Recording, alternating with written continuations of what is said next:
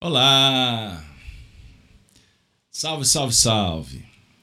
Com muita alegria, nós vamos iniciar, agora de uma forma oficial, o estudo de hoje.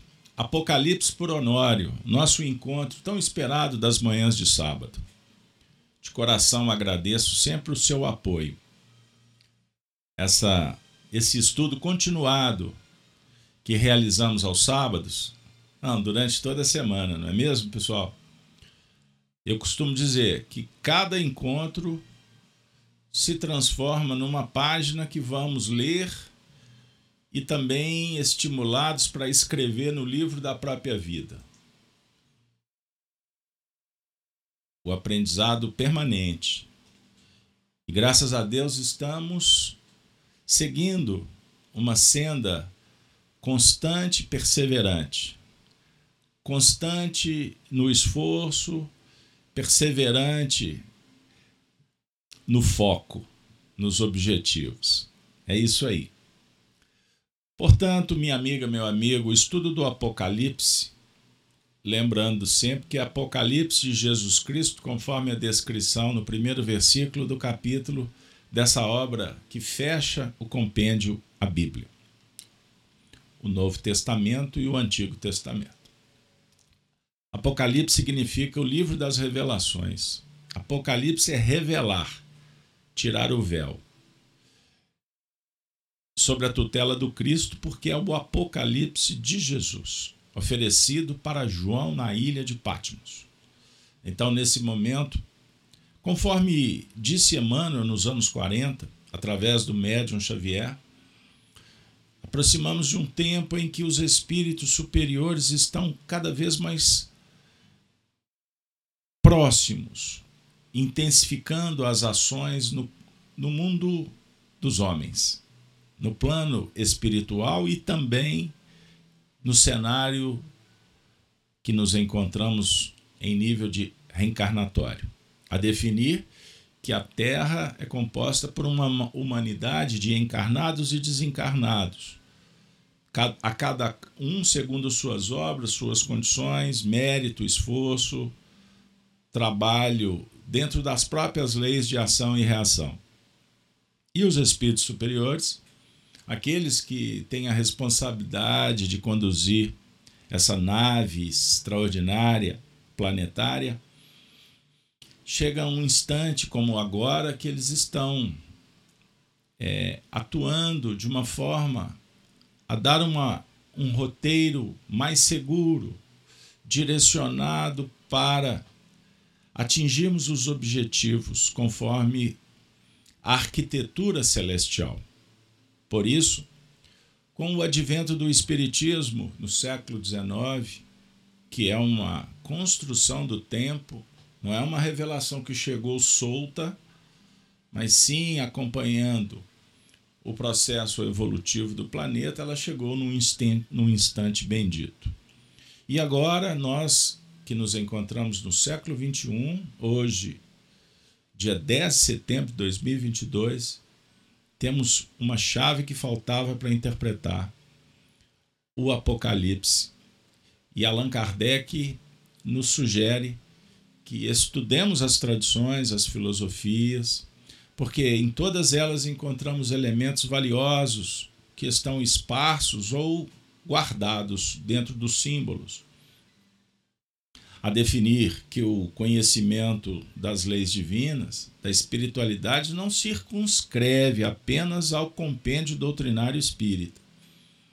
Entendam isso. O Espiritismo é uma síntese filosófica do pensamento humano. Tem a sua teoria própria no que remonta à metodologia de comunicação dos espíritos, da psicologia profunda para entendermos o próprio espírito, que somos nós, indivíduos, mas também é um, uma chave, se transforma numa oportunidade de entender valores que foram semeados dentro de um compêndio de uma grande revelação que vem do mundo espiritual. Hoje o tema: o trono e a obra de Satanás. Sempre vale lembrar que é o Apocalipse por Honório, por qual razão?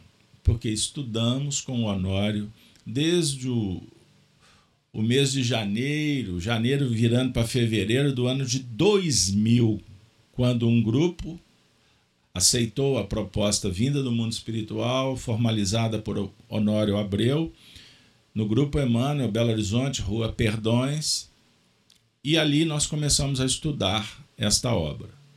O Honório desencarna em 2007, os anos se passaram, 2015 nós resolvemos a compartilhar o material que foi registrado naquele período, através de gravações, de fitas cassete, foram transcritas e hoje estão sendo organizadas para futuramente a gente poder distribuir o que nós selecionamos como material interessante, é, mais sintético possível, embora seja muito vasto, muito abrangente. Então, desde 2015 estamos fazendo na internet. E a partir desse ano, 2022, nós estamos trazendo literalmente o que foi é, é, compilado naquele período. Beleza? Tranquilo? Quem se interessar, são 264 eventos registrados no YouTube, nas nossas playlists, nos dois canais RAI e Gênesis. E agora, nesse, nessa nova modalidade, ou geração, como queira, são 29. Então, 29 com mais 264. Tem material para estudar com durante muito tempo, para quem se interessar. Beleza? Então, nós temos um público que está acompanhando ao vivo, sequencialmente, a partir de um determinado período, mas que também estuda os anteriores. E outros que estão optando em começar por lá e chegar nesse momento. Não importa, o que vale é a gente entender o método, é captar a ideia e entrar na frequência. No início pode ser difícil, teórico, filosófico, mas daqui a pouco as coisas acontecem se Deus quiser. Beleza? Pois bem, minha amiga, esse, essa introdução ela é repetida, faz parte do rito, né? Mas ela é importante para quem está chegando. Sem delongas, vamos ao texto. Nós estamos trabalhando com o Apocalipse no capítulo 2. Leitura inicial, primeiro verso. Jesus disse assim para João: Escreve ao anjo da igreja que está em Éfeso. Isto diz aquele que tem na sua destra sete estrelas, que anda no meio dos sete castiçais de ouro. Eu sei as tuas obras e o teu trabalho, e a tua paciência, e que não podes os maus e puseste à prova os que dizem ser apóstolos e o não são, e tu os achastes mentirosos, e sofreste, e tens paciência, e trabalhastes pelo meu nome, e não te cansaste. Tenho, porém, contra ti que deixastes a tua primeira caridade. Lembra-te pois de onde caíste. E arrepende-te e pratica as primeiras obras. Quando não, brevemente a ti virei e tirarei do seu lugar o teu castiçal, se não te arrependeres. Tens, porém, isto, que aborreces as obras dos nicolaístas, as quais eu também aborreço. Continua Jesus. Quem tem ouvidos, ouça o que o Espírito diz às igrejas. Ao que vencer, dar-lhe-ei a comer da árvore da vida, que está no meio do paraíso de Deus. E ao anjo da igreja que está em Esmirna, escreve: isto diz o primeiro e o último, que foi morto e reviveu. Eu sei as tuas obras, e tribulação e pobreza, mas tu és rico. E as blasfêmias dos que se dizem judeus e não são, mas são a sinagoga de Satanás. Nada temas das coisas que hás de padecer. Eis que o diabo lançará alguns de vós na prisão, para que sejais tentados. E tereis uma tribulação de dez dias. Sê fiel até a morte, e dar-te-ei a coroa da vida. Quem tem ouvidos, ouça. O que o Espírito diz às igrejas? O que vencer não receberá o dano da segunda morte. E ao anjo da igreja que está em Pérgamo, escreve: Isto diz aquele que tem a espada aguda de dois fios.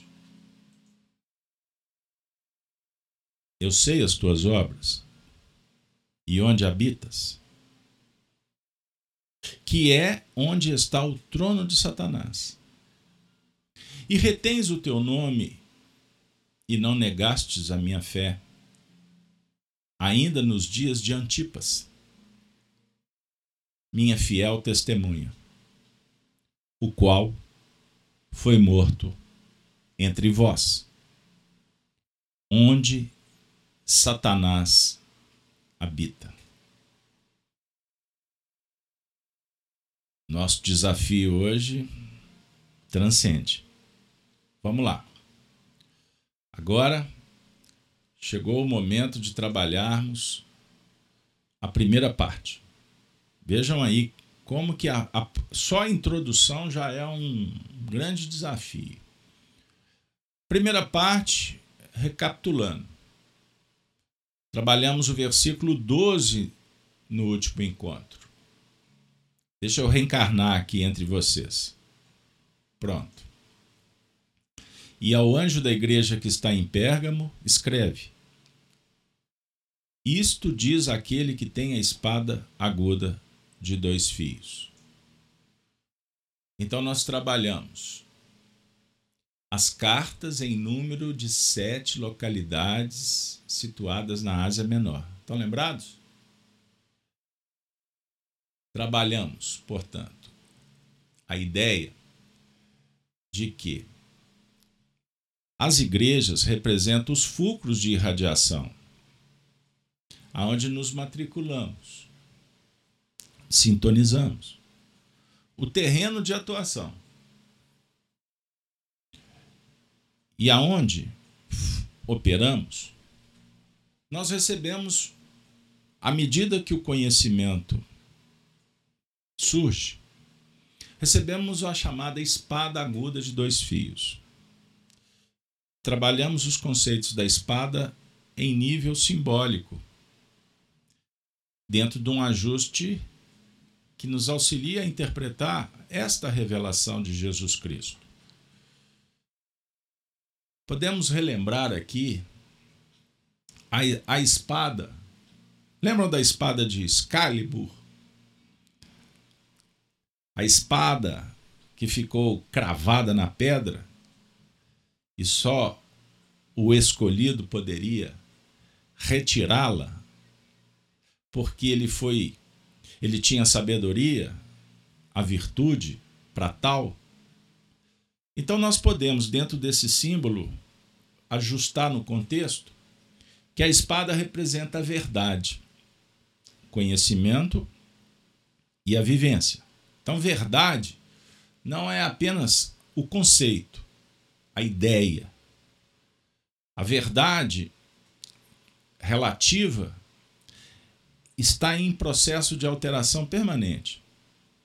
Então, nós lidamos com a verdade íntima, a que nós trazemos como o chamado instinto da verdade, a inteligência que lança mão de, de uma experiência fixada. Mas existe uma verdade maior na nossa própria intimidade que tem a ver com a nossa essência espiritual. Então, observe. Então, nós temos uma verdade íntima com V minúsculo, mas que ela é muito importante porque ela foi desenvolvida por você. E na nossa própria intimidade existe uma verdade com V maiúsculo, que é o código moral que trazemos que foi esculpido ali na nossa essência quando criados. Pois somos centelhas divinas, somos filhos de Deus. Entendam. E existe uma verdade soberana em Deus. Então aqui nós vamos trazer o terceiro aspecto da verdade. Somos estimulados pela verdade de Deus a caminhar. É a lei do progresso. Que está onde? Em todo o universo e dentro da gente também. E reflete os anseios, as aquisições, e nós vamos emoldurando o painel e buscando motivação para caminhar. Por isso, o código que trazemos como uma verdade soberana, que é maior do que aquela que nós entendemos quanto personalidades, ele se estrutura o edifício nas bases da virtude em potencial.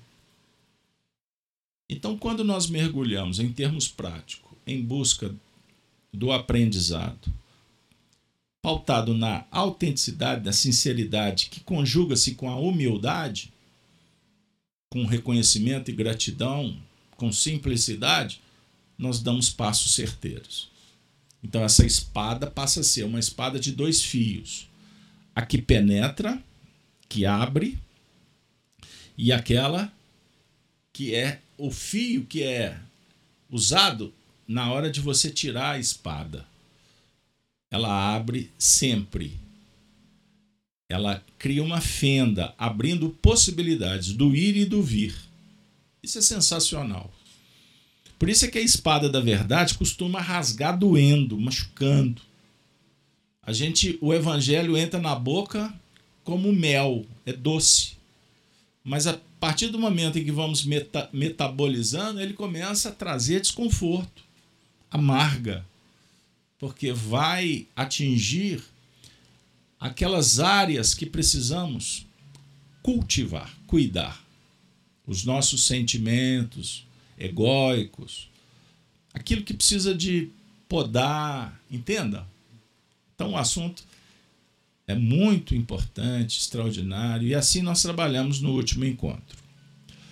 Bom, vocês sabem que tem hora que eu tenho que apertar o cerco, né? Acelerar aqui, pisar no, no acelerador para a gente dar conta de cumprir. Segunda parte do nosso evento. Agora nós vamos para o tema: o trono e a obra de Satanás. Estão preparados aí para discutir o sat Satanás? eu achei até muito interessante, porque nas cartas de Paulo eu não pude fazer quarta-feira, mas o tema, coincidentemente, o texto trabalhado em 2 em Coríntios ia trabalhar, ia tra tratar do assunto Satanás também. Acabou que não pôde, ficou para a próxima quarta. A definir que existe um projeto divino e nós só somos facilitadores e vamos transitando com vocês pelo conhecimento. Então vamos lá a interpretação de hoje. O versículo que nós vamos tirar o véu, revelar, aproximar dessa escola filosófica para amar cada vez mais o conhecimento espiritual. Diz assim: Eu sei Jesus, hein? O Cristo. Como queira. Eu sei as tuas obras e onde habitas, que é onde está o trono de Satanás. E retens o meu nome, e não negastes a minha fé. Ainda nos dias de Antipas, minha fiel testemunha, o qual foi morto entre vós, onde, onde Satanás habita. Então, antes de trazer a interpretação compilada, feita pelo Honório, nós temos aqui nesse texto algumas palavras-chave. Tem, tem um contexto que vai tratar das obras, as tuas obras. Onde habitas? Então, aqui tem uma relação. É, eu vou fazer uma analogia com a, com a relatividade. Só analogia, viu, gente? Cuidado aí com o fanismo, a empolgação. A ideia, o espírito, quando opera, quer dizer, o espírito opera em nível espiritual, gestando e gerando ideias. Somos co-criadores. A definir que penso, logo existo. Filósofo, você gera uma ideia, a ideia produzida, ela ocasiona, ela vai estabelecer uma relação de espaço e tempo. Porque uma ideia é um evento. E o evento ele vai ser configurado dentro de uma relação espaço-tempo. Ou seja, a ideia é lançada, gera-se uma circunstância temporal e espacial. E aí a gente sai pelo campo. É o, isso é, um, é uma explicação rapidinha do que vem a ser as obras. O Cristo está dizendo: Eu sei as tuas obras. E onde habitas? Ou seja, você pensou, ocasionou, gestou, gerou, e temos que trabalhar nesse ciclo evolutivo. Então a habitação não é física. Embora estejamos em nível físico trabalhando aqui agora, no estúdio, você na sua casa, mas o diálogo é o evento mental, é o espaço mental, é o trânsito emocional dos sentimentos. Então, obra e habitação, que é onde está o trono de Satanás.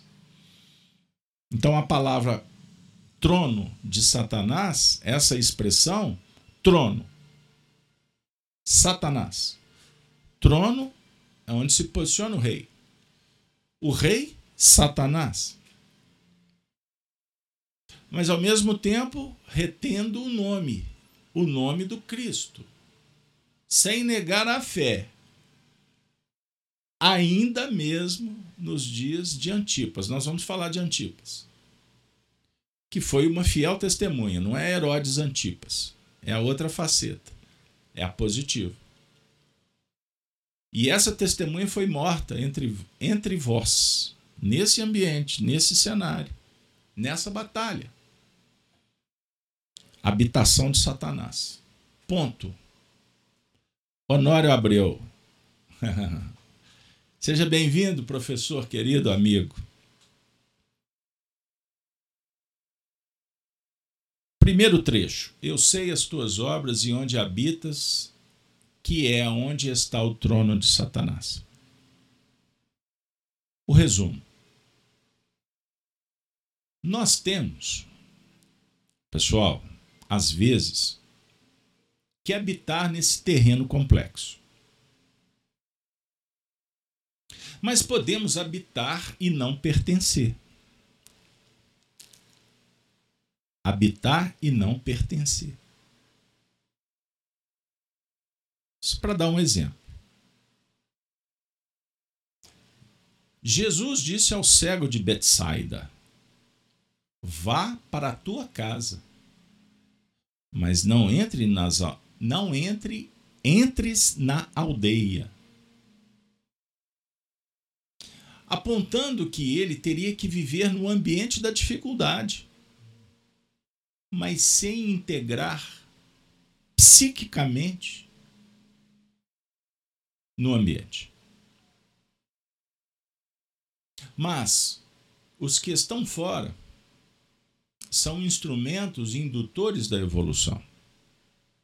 Então, o ambiente onde se encontra o sistema de concentração dos nossos interesses humanos. é preciso tornar a habitar um meio onde está o trono de Satanás. Para a aferição dos reais valores que já adotamos na conversão, sem, contudo, pertencer a esse meio. Maravilha, hein? O que, vocês acham? Quanto conteúdo, quanto material que a gente pode lançar mão nesse primeiro momento. Então, nosso querido amigo Honório, na sua fala, nos remonta a muitos pontos doutrinários. O Espiritismo aqui se torna gigante. Uma chave esplendorosa. Lembram que eu falei? Ideia, espaço, tempo. O tempo é relativo. Nós não estamos nos referindo ao tempo, a referência que temos para fazer a medição. Qual que é a referência? Sol, dia, noite. Não, nós estamos tentando trabalhar em nível do tempo como é, a expressão que vai configurar o investimento, o aprendizado, a transcendência. Isso tem a ver com a energia, espaço, tempo, energia. A, a energia empreendida e a habilidade para realizar. Então, no cenário humano, quando nós nos habilitamos na realização de uma determinada atividade, e quanto mais repetida, repetida, repetida, ela vai fixando caractere e daqui a pouco você entra no piloto automático, faz, sem olhar, por instinto, não é assim? E dependendo da atividade, cada vez com menos tempo. No primeiro momento, mais vagarosos, depois mais eficientes, objetivos. Compreender? Nós vamos nesse processo. E na questão espacial, ela é referente à circunstância que vai envolver o cenário, as pessoas. Entendam isso. O recorte histórico, a casa planetária, o ambiente espiritual. E aí nós vamos, como viajores do tempo, eu gosto dessa expressão nós agimos como observadores e protagonistas. O tempo todo é assim. Até o pleonasmo aí, né? O tempo todo é assim. E o terreno é complexo. E cada vez mais, porque estamos nos habilitando a empreendimentos que dialogam com as nossas aquisições e méritos o aprendizado. Portanto, hoje tens uma atividade que exige de você X cota de conhecimento, de energia. Bem realizada, daqui a pouco você será chamada para uma tarefa mais específica, porque você se capacitou, se graduou. Então, uma criança vai na escola desenvolver-se nos primeiros movimentos para se preparar para os grandes desafios do futuro. No que remonta, isso é interessante a gente pensar. No que remonta é, ao texto citado como exemplo, Jesus disse ao cego de Betsaida: Vá para a tua casa, mas não entres na aldeia apontando que ele teria que viver na, ambi na ambiência da dificuldade, mas sem integrar psiquicamente esse ambiente. Ele falava com o cego. Betsaida era o espaço, a localidade. O cego não tem nome, é um cego. Porque o importante não é a persona, É o estado que ele se encontrava. Estava cego. Nós fomos criados cegos? Não. O espírito reencarna com os olhos para ter visão. A cegueira física, a inibição é em função de uma resposta da lei mediante a uma escolha que repercutiu na vida. Então, se eu não uso bem a minha faculdade para identificar, para ver, para analisar a vida, eu posso naturalmente, pela lei, simbolicamente, do uso e do desuso, ou do mau uso, corromper o meu o meu aparelho visual. Então, é, necess, é necessário que haja algum movimento para que eu possa valorizar e reparar, reconstruir e me esforçar para ver com mais capacidade, com mais abrangência, com mais profundidade. Bem-aventurados, disse Jesus, aqueles que têm olhos de ver. Não foi? Estão lembrados? Então o cego de Betsaida estava doente. Ele estava com limitações. Essa passagem é extraordinária, ela apresenta várias facetas para o aprendizado, mas o texto usado pelo anuário está dizendo que Jesus curou o cego. O cego se curou com a ajuda de Jesus. Ah, foi o cego que procurou Jesus e Jesus atendeu. Não é Jesus que vai lá na casa do cego. Jesus não vai na sua casa para dizer está acontecendo, o que você tem que fazer. Você que tem que ir em busca, procurar. Tanto que o cego, Jesus perguntou: O que queres? Eu quero ver. Entendam bem. E aliás, o texto não disse que ele recuperou a visão. Bem-aventurado a tua fé. Isso é extraordinário, gente. Porque não é o detalhe, é a ocasião, é a causa que está promovendo aquele evento, espaço, tempo, energia. É o espírito. Agora, Jesus faz um alerta. Você está recuperando a visão? Você está se aproximando da verdade? Escola filosófica. Filosofia é amor à verdade. Não tem nada com título acadêmico embora exista os, os prêmios por aí.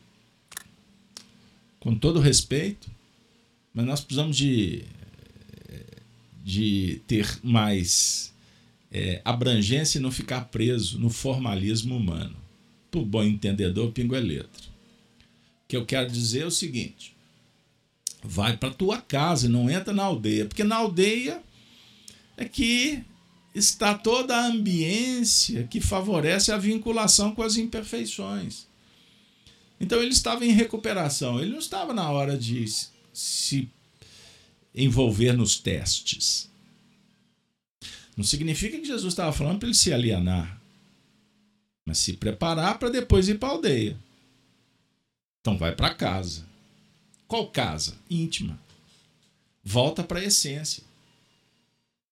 Vamos trabalhar com a causa, com a base. E assim a gente vai curando o que está para ser tratado. As camadas exteriores, na ambiência relacional. Vocês estão entendendo? A Marilac está trazendo um, um ponto aqui importante no chat. Gravitar em torno de Deus é a lei mas a força do magnetismo da nossa sombra nos impede de ver, ou seja, as nuvens densas. E encantadoras da tempestade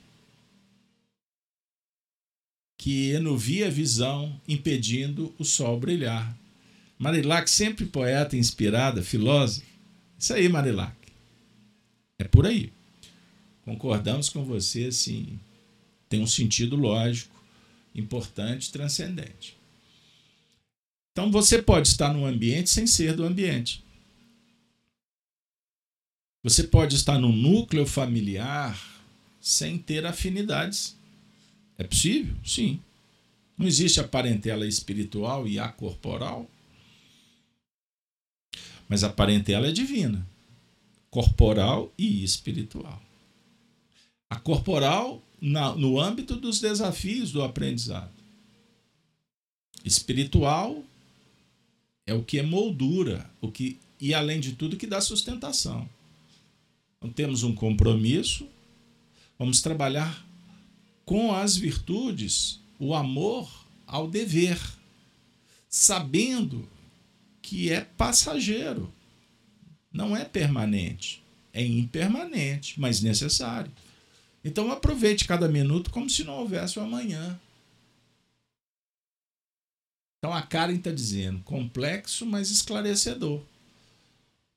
Por isso, Karen, você sabe, né? A Karen que gosta da expressão que o Apocalipse tem hora que que sai fumaça na cabeça, não é assim, Karen, que você fala?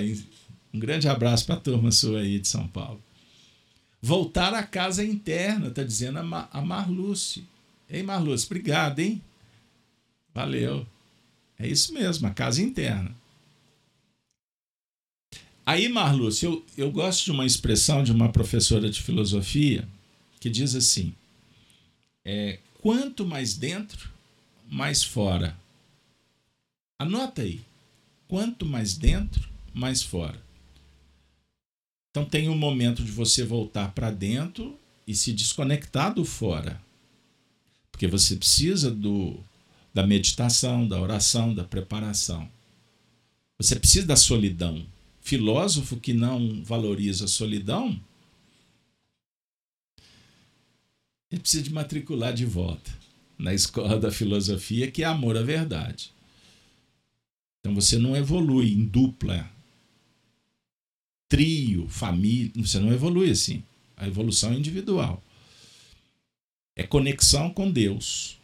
Como é que você vai fazer no burburinho? Então a solidão tem um valor. Eu não estou falando solitário falando solidão. Então, quanto mais dentro, mais preparação para fora. Mas ao mesmo tempo, quanto mais você cola, conecta com o seu Cristo interno, mais você está lá fora. Perceba que maravilha! Filosofia é entrar para um território desconhecido, que é a nossa própria intimidade. Que bom, Marluce. Marluce está falando com muita alegria. Estou na solidão nesse momento. Sim, daqui a pouco na dinâmica. Não é assim, Marluce? Que a gente tem que entender que cada momento tem o seu significado, sua importância. E quando a gente vê a vida assim, nós passamos a observar com, com o lado divino, com a expressão luz tudo que acontece tem a sua importância. A questão é a gente tirar bom proveito da lição. Continuando. Mas os que estão fora são instrumentos indutores da evolução. Que está fora, que está desconectado, que não faz parte da sintonia com aquela ambiência moral, espiritual, são indutores. Entendam isso. Então nós somos casados, podemos viver no meio da turba e sermos sós. Sermos não, estarmos sós. Existem alguns movimentos que dizem assim, mas isso aqui não me pertence. Tem pessoas que dizem assim, eu moro numa cidade que não tem nada a ver comigo. Eu moro num país eu queria estar no Brasil. Não, eu queria estar na Alemanha. Não importa onde que você queria estar. É, é, no sentido assim, do que eu vou dizer, tá? É, o que importa, o que importa é aonde nós estamos e o que nós estamos fazendo. Porque tudo isso vai garantir que entendamos quem somos. Eu gosto da expressão quando falo da história. É necessário ter uma identidade com a história para criar referências. E essas referências nos fazem recordar, por auxílio divino, recordar de onde viemos. Como é que foi escrita a história? Porque se a gente não souber do nosso passado, nós esqueceremos para onde devemos ir. Essa semana eu estava refletindo sobre o porquê criaram a ficção científica. Né? Os filmes, livros de ficção. É um diálogo sobre tecnologia, progresso? É um diálogo que abre os portais para a gente verificar o que existe no cosmos? Pode ser. Pode ser, tem esse lado. Mas também é para a gente perder o tempo, a referência com relação ao passado. Porque o futuro é abstrato, é conceitual, é ilação, é um imaginário que não tem base. O futuro material, entendam isso. Entendam isso. É ficcional. Então isso não, não, não tem sustentação. Agora, quando você olha para o passado, você vai mexer com memória. Não estou dizendo que o futuro não seja memória. Isso é um diálogo que eu não vou entrar porque complica a vida do, do povo, tá bom? Só para responder você que pensou nisso. O passado, quando eu leio História do Brasil, eu mexo comigo. Os meus ancestrais. Quando eu dialogo sobre a história romana, eu estou mexendo com os meus ancestrais. Eu escrevi alguma coisa ali. Seja como observador ou protagonista a história na Ásia, no Oriente. E a história de um povo é a história da humanidade.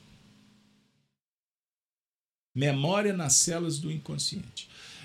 Compreenderam? Então está tudo interligado. Então nós somos, vamos navegando nesse universo. A questão é tirar bom proveito.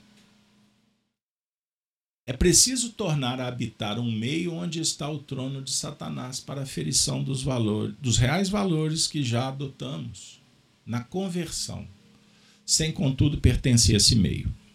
Bom, agora a gente volta para o foco, tema. Que, que o nosso amigo está falando para a gente?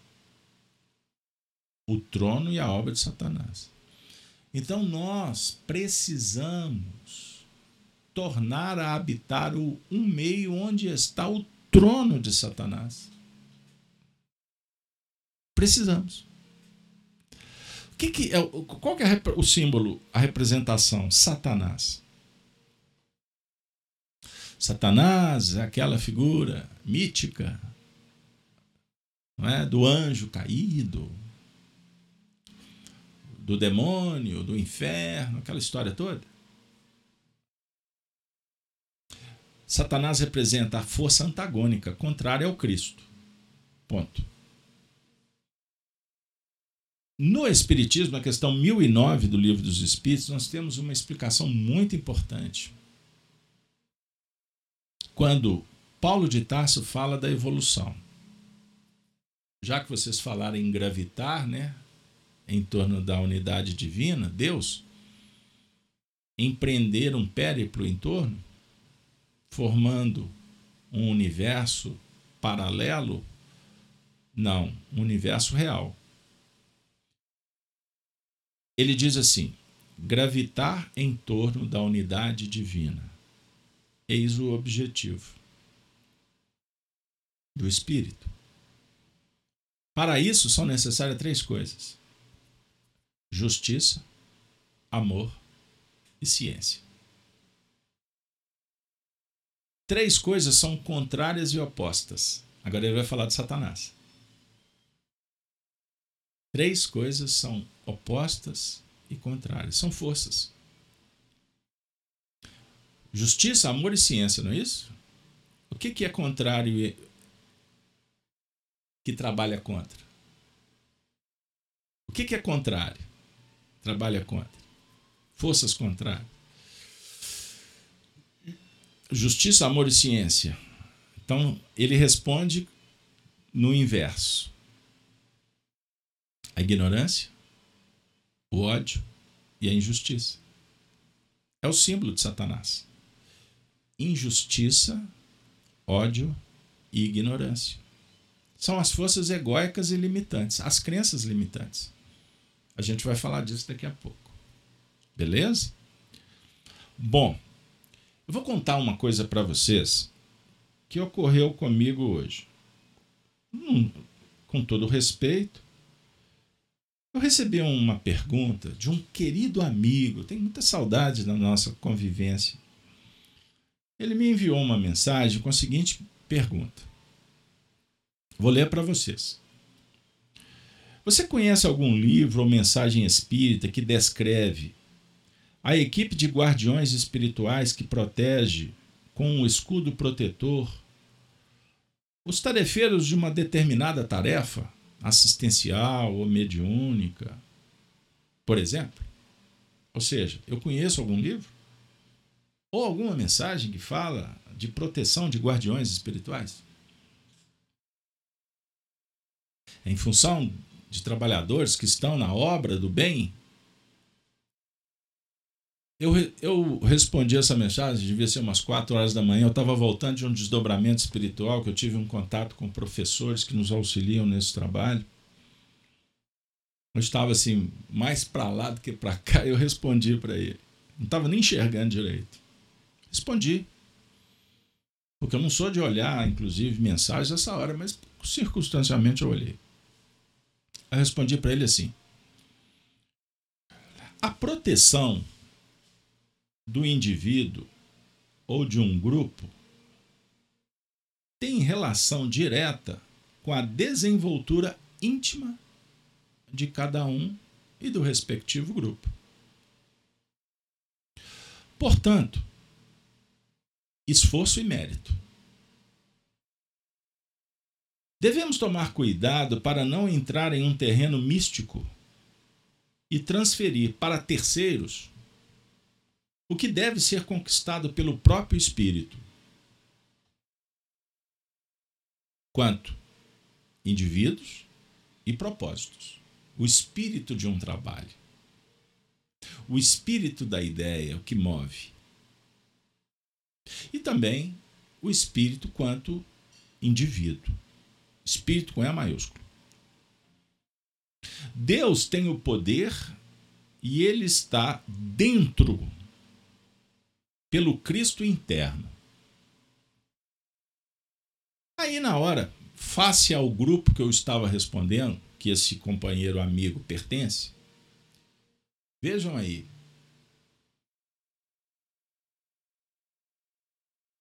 Eu, eu fiz referência aos Cavaleiros Templários. Você se lembra dessa ordem criada na Idade Média? Por que, que ela nasceu? Porque os Lembrando que a Europa tinha sido invadida pelos mouros, que ficaram por lá mais de sete séculos. Nunca a Europa foi tão avassalada por esses projetos, por essas invasões. Pois bem, e os cristãos, por tradição, os católicos, visitavam a terra, a chamada Terra Santa. E isso começou a criar um problema sério. Daí os templários se reuniram, os cavaleiros, para proteger essas peregrinações, porque tinha morte, assalto, acontecia de tudo. E acabou redundando em guerras.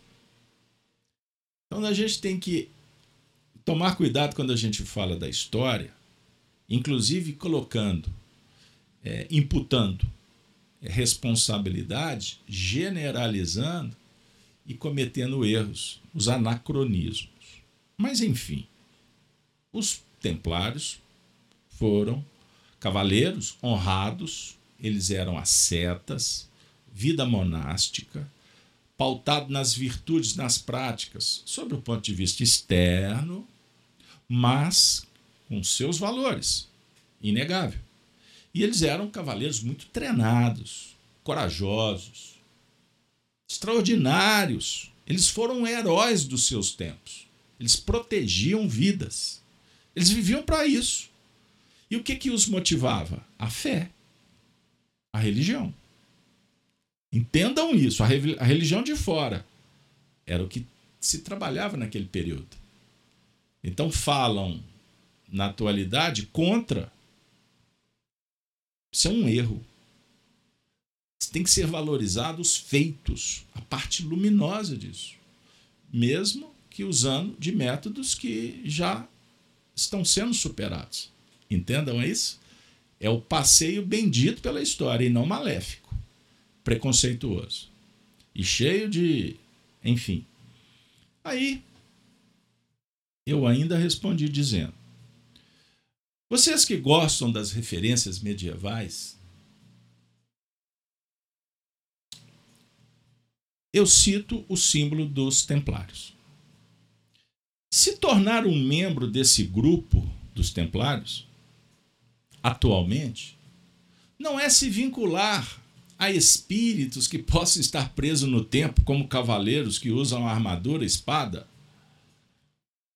E que isso existe no mundo espiritual, sabiam? Mas sobre a ótica espiritista filosófica, se vincular à história significa se tornar um membro desse grupo, pautando a vida em bases da virtude e sabedoria. E não procurar um soldado de fora, legiões de espíritos lá fora, para fazer o que nos compete. Em minha acanhada opinião, o inimigo a ser batido não está na vizinhança ou nos umbrais. E sim, os sentimentos egóicos que sustentam o imaginário acalentado. Perceberam? Ele me agradeceu. Nossa, recebi um passaporte, saí do temário. Depois eu vou mandar uma outra mensagem para ele dizendo assim: não, não saia do temário, não. Só começamos. Tem muito que aprender. Então, se a gente não entender que Satanás representa os sentimentos egóicos, que tem os seus representantes, porque nós nos manifestamos assim. Então, no momento em que eu dilapido, que eu mato, que eu aborto, que eu assassino, eu tiro esperança, no momento em que, ao invés de facilitar, eu confundo com intenções escusas, eu estou prostituindo, eu estou adulterando, eu estou corrompendo. Percebam bem. Então tudo isso vai só aumentando as máscaras complicadas que eu terei que tratar, cuidar amanhã. Perceberam? Então, quando o Honório está dizendo é preciso tornar a habitar um meio onde está o trono de Satanás, é uma expressão a princípio forte, mas ela é didática. Significa o quê? Ah, ali tem um gueto de problema, eu vou para lá? Não, não é isso. No primeiro momento, lembram que a, a passagem do evangelho citada foi a cura do cego? Significa que nós precisamos de colocar um colírio nos olhos, tirar as escamas. Lembram da conversão de Paulo de Tarso? Ele não ficou cego? Não, na verdade, ele estava cego. A perda da visão foi uma questão circunstancial, porque aflorou todas as mazelas que estavam como que copuladas, que estavam como que cristalizadas, criando uma série de mazelas, e elas vieram à tona naquele momento. E ele perdeu a visão. Porque ele entraria num mergulho interior para fazer um processo terapêutico.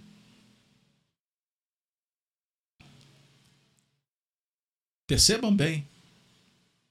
Então, nós precisamos do ambiente onde está o trono de Satanás.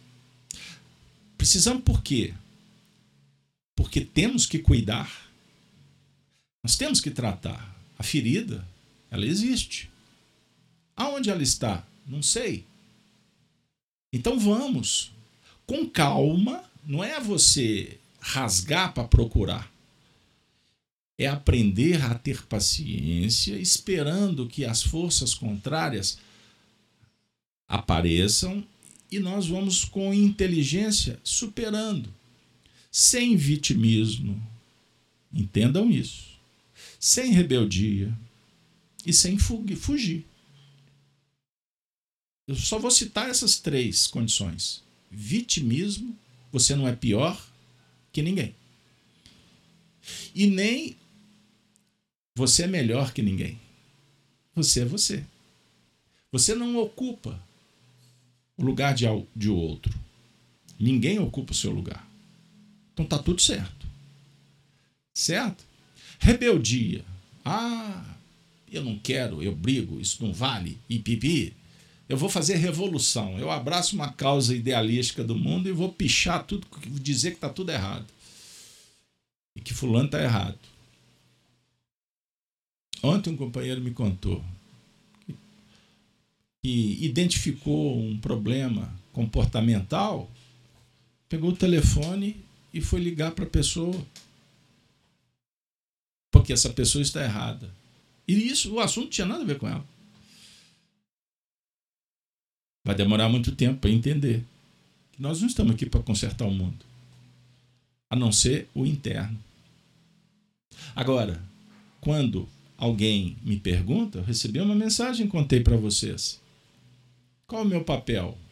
Se chegou para mim, é para mim. Me compete ter uma atividade, uma atuação que transcenda. Então significa que eu precisava da oportunidade. E o outro se tornou um instrumento. E quem ganhou? Fui eu. Agora, quando respondo, o que será feito da resposta não me pertence. Eu não tenho controle. Vamos em frente? E sei as tuas obras e onde habitas, onde é o e que é onde está o trono de Satanás, e retens o meu nome. E retens o meu nome. Ao que tem, mais se lhe dará. Retenção não significa economizar os talentos. E sim, utilização para que haja sedimentação no campo do subconsciente. É a parcela de revelação que ele nos traz. Reter o nome, gente, não é no sentido externo. Entendam isso. Então, a expressão do Evangelho, ao que tem, mais se lhe dará, nós temos o potencial,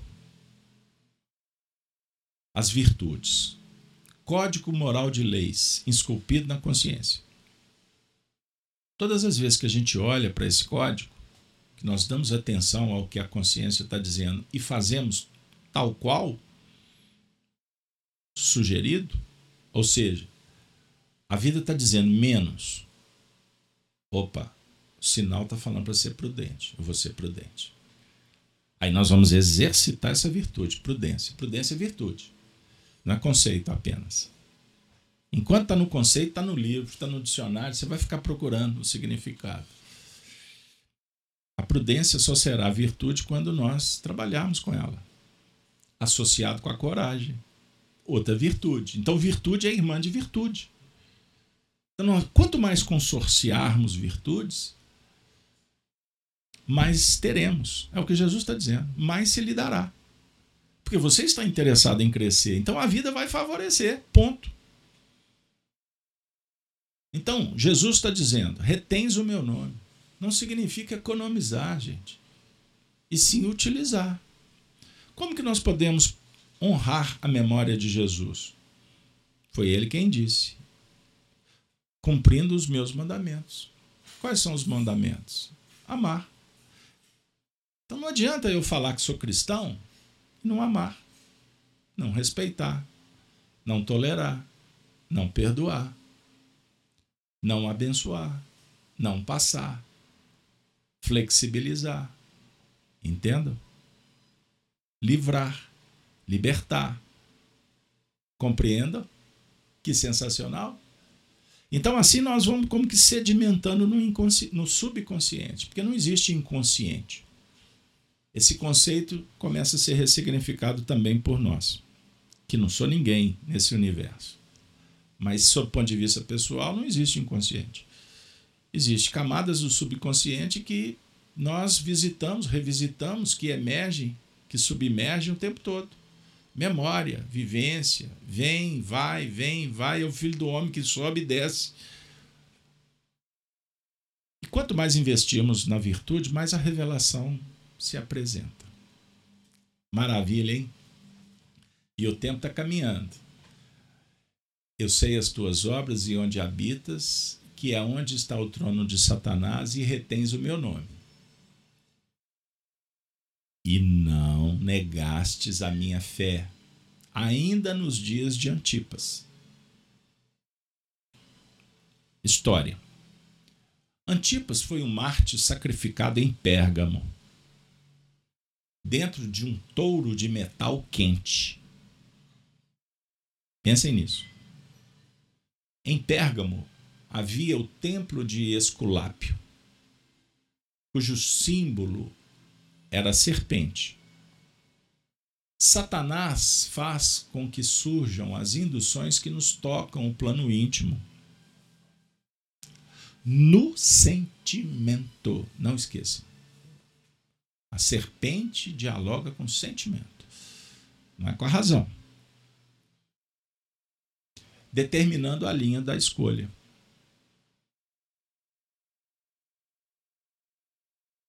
A Eva que recolheu a insinuação da serpente, assimilando seus padrões por sintonia de propósitos, entrando no campo da geração natural de Caim, que é o filho, a obra, a própria serpente reencarnada.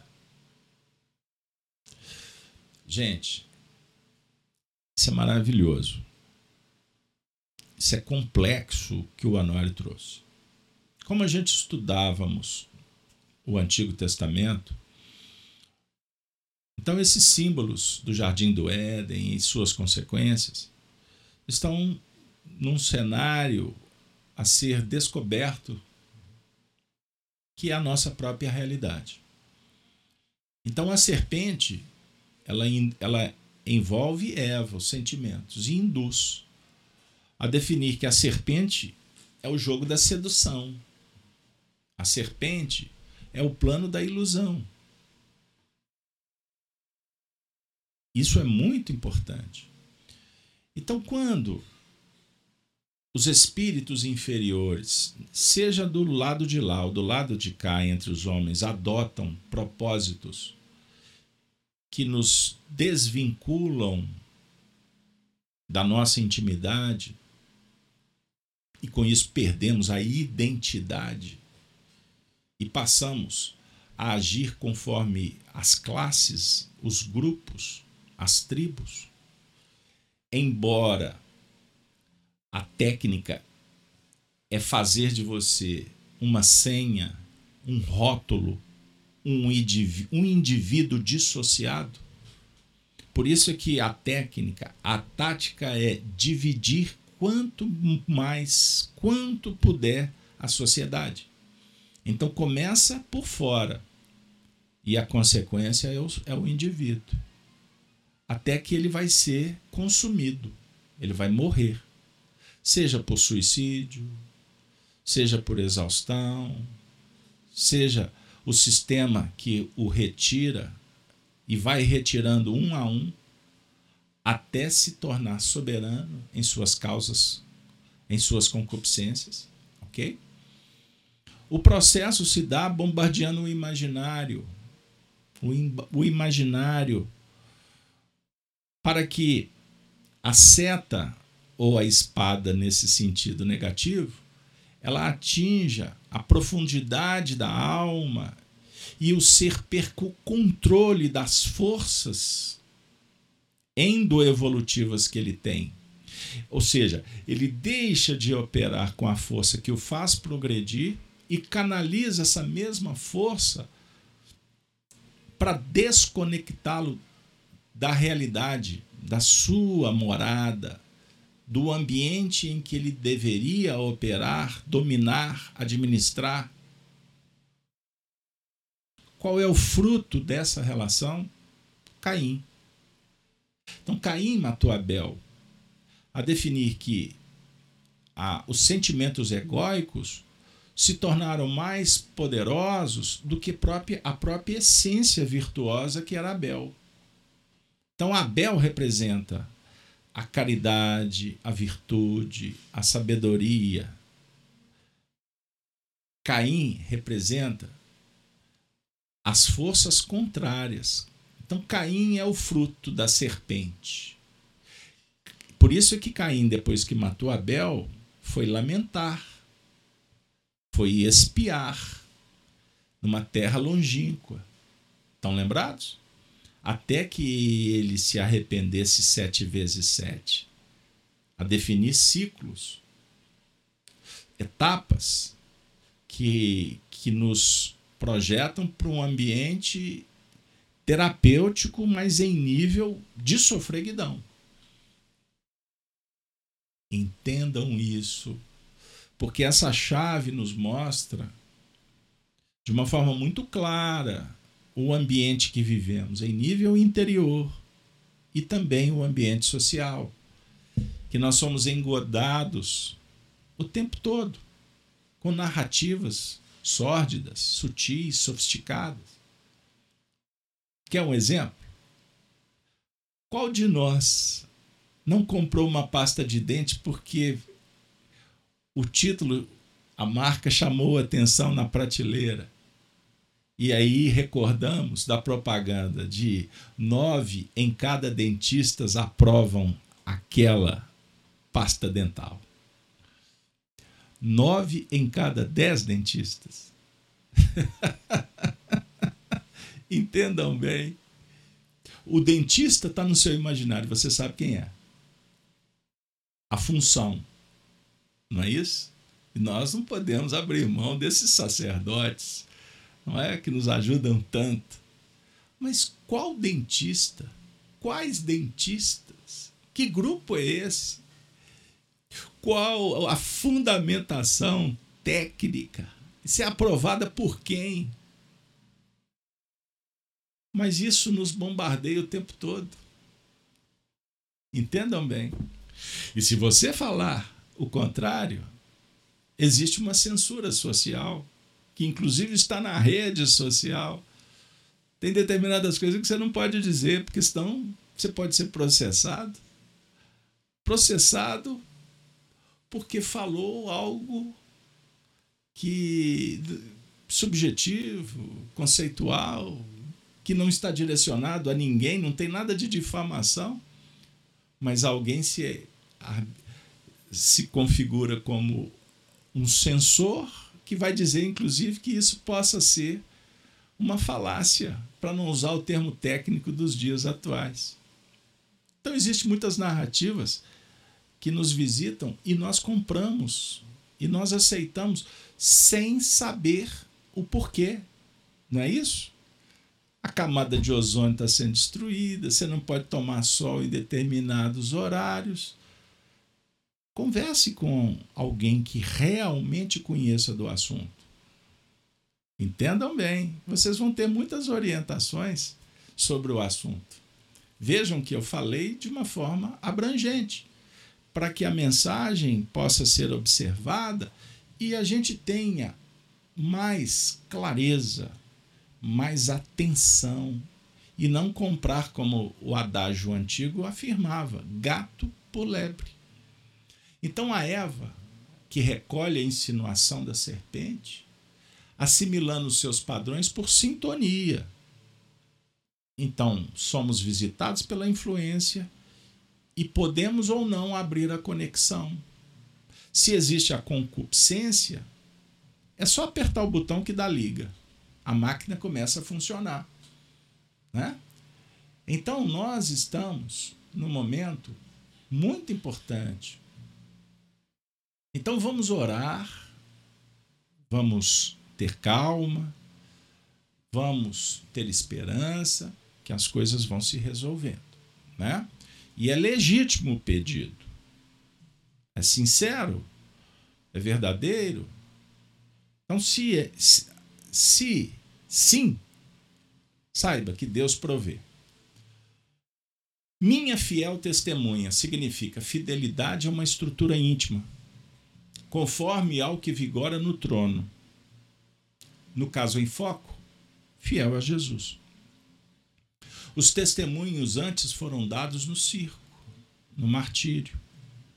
Hoje, exige-se a fidelidade aos testemunhos por pensamentos, palavras, atitudes e ações. Desvincularmos-nos da disputa feroz que se trava na sociedade por coisa nenhuma. Essa expressão é muito importante nos momentos que vivemos. Disputa na sociedade por coisa nenhuma. O indivíduo está disputando com o outro qual é a opinião. Eu tenho a minha, você tem a sua, e qual que é a verdadeira? Ela está fundamentada em quê? Qual a base? Qual o parâmetro? É, é, qualquer medição humana, anote isso. Toda medição humana parte de uma referência. A referência é humana. Portanto, ela é limitada. Então não existe mensuração perfeita de absolutamente nada no cenário humano. Não existe precisão absoluta em nenhuma medição. E nós queremos fazer medição de assuntos que o indivíduo não sabe. Nem que existe um iceberg, que na verdade ele está falando sobre uma pontinha. E existe toda um, uma profundidade de revelações, de histórias, de fatos que não são conhecidos e os indivíduos estão se matando por isso. Então, fiel testemunha de Jesus, gente, é fidelidade à estrutura íntima. Qual estrutura íntima? O Cristo interno. Entendam bem. Seja fiel a Jesus, o qual foi morto entre vós. A fiel testemunha foi morta entre vós, onde Satanás habita, onde as forças contrárias imperam. Ou estão por aí, como queira. Desvinculou-se definitivamente dos padrões da retaguarda, ao mesmo tempo testemunhando na sociedade apontando um novo rumo. Morte dos padrões inferiores da criatura. Ele foi morto circunstancialmente para que ressurgissem os valores nobres. Então, o Cristo está dando a referência, lembram? Do cristão Antipas, que foi Marte em Pérgamo dentro de um touro de metal quente. Imagine que morte. Que tragédia. Lá na, na cidade que o, o templo de Esculápio tinha como símbolo a serpente. Ele foi morto testemunhando. Isso é muito importante, porque não é a morte biológica, é a desvinculação dos padrões que regiam a personalidade para renascer sobre outro cenário, renascer para uma nova vida. Perceberam, pessoal? Gente, nós estamos chegando agora no último quadro do evento. Reflexão final. O trono e a obra de Satanás é o nosso tema e vamos trazer como versículo último: A Deus tudo é possível. A Deus tudo é possível. É necessário dizer que no mundo espiritual existem as influências satânicas. Sim. No livro dos Espíritos, intervenção dos espíritos no mundo corporal, Analisando as influências espirituais, Kardec perguntou como distinguir se um pensamento sugerido procede de um bom ou de um mau espírito. A resposta é: estudai o caso. Os bons espíritos só aconselham o bem. Cabe a vós distinguir. Aí, na sequência, com que objetivos os espíritos imperfeitos nos induzem ao mal? Os espíritos imperfeitos são os desencarnados que vibraram e continuam vibrando no mal. Eles podem nos influenciar? Participam do cenário do nosso dia a dia? Sim. Com qual objetivo? Para vos fazer sofrer como eles. Isso diminui os seus sofrimentos, os sofrimentos deles, dos espíritos, fazer o encarnado sofrer? Não. Eles continuam sofrendo. Mas fazem-no por inveja ao verem seres mais felizes. Qual a natureza dos sofrimentos que querem que os outros experimentem?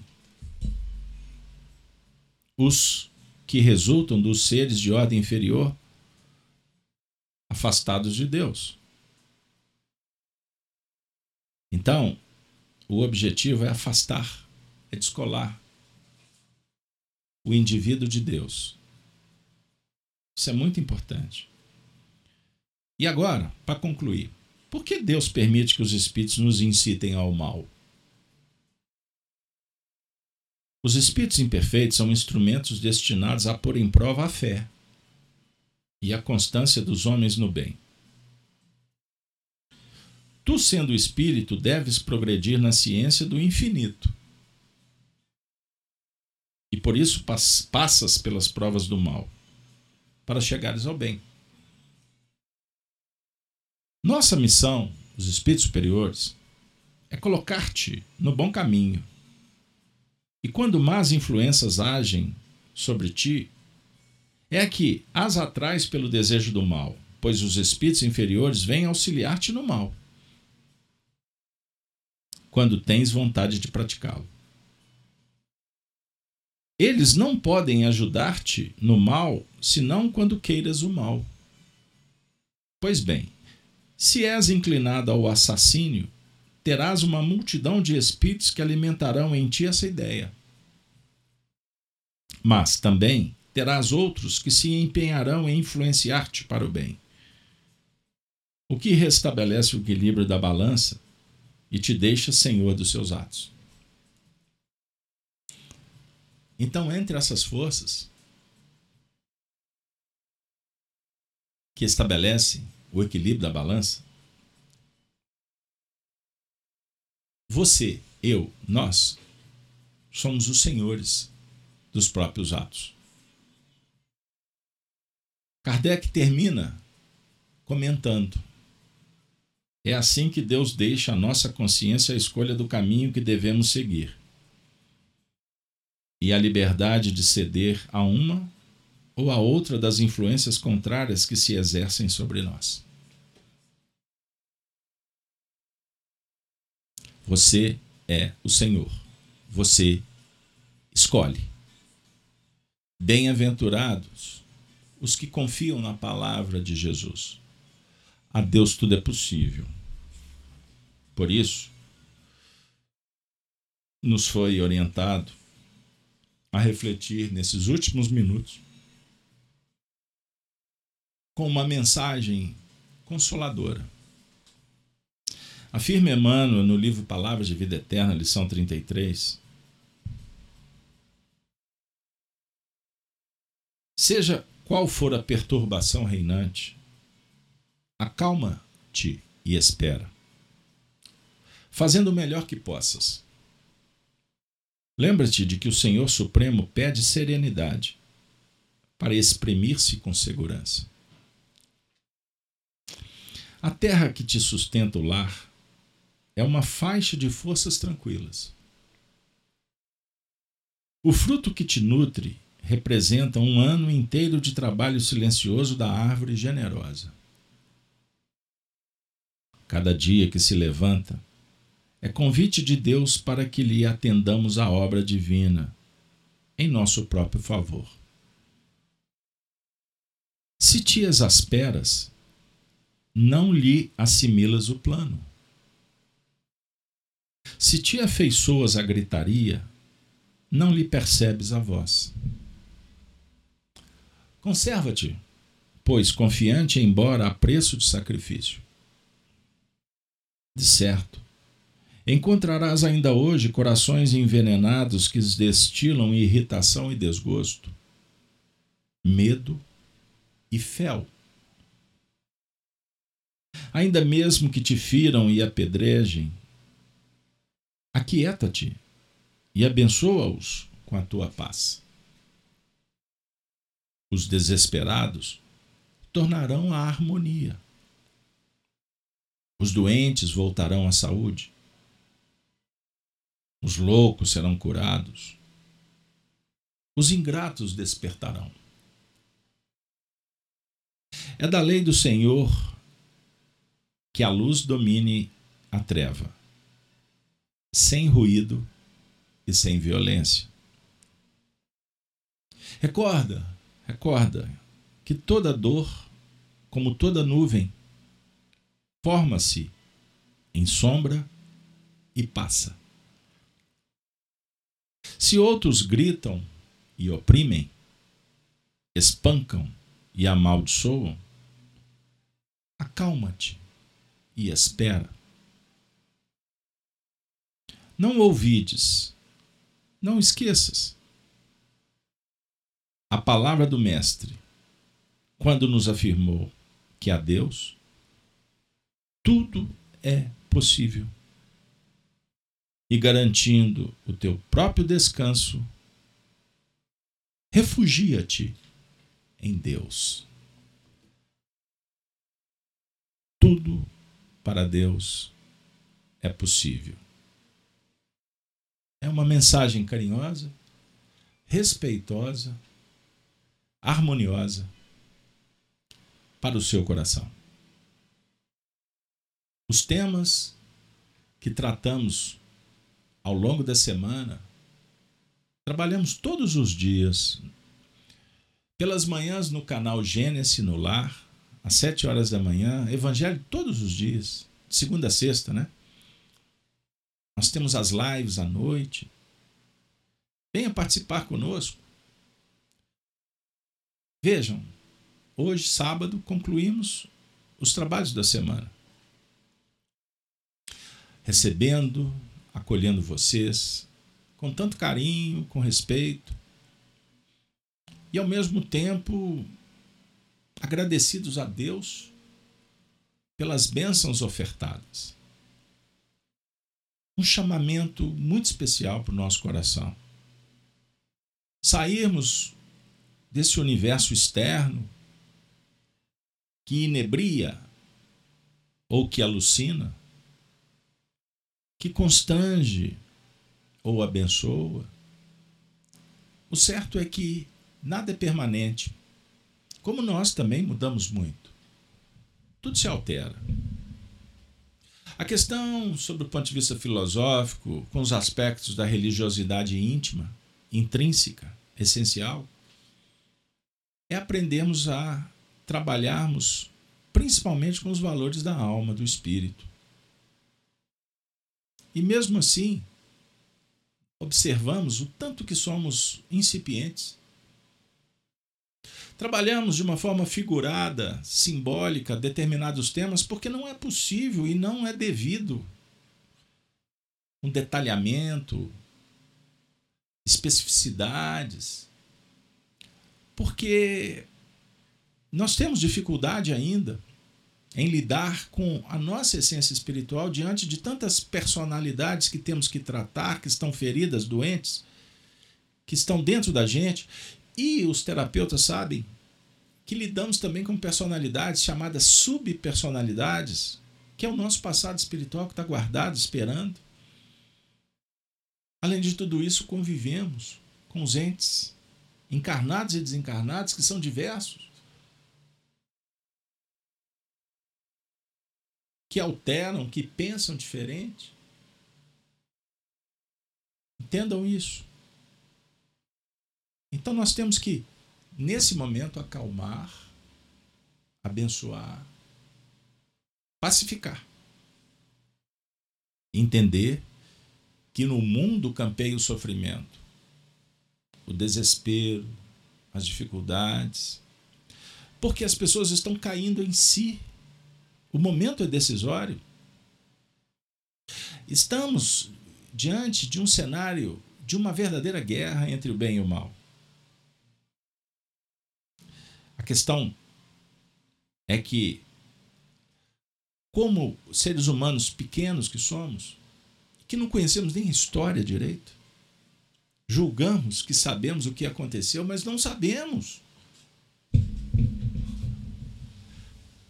Nós recebemos narrativas, descrições, que nem sempre são verdadeiras. Entendam isso. Então vamos ter mais cuidado, é uma dica. E vamos estar procurando inspiração, oração e um trabalho face às dores do mundo, porque Jesus define que os filhos prediletos, o público-alvo deles são os filhos do Calvário, não são os doutores, os poderosos.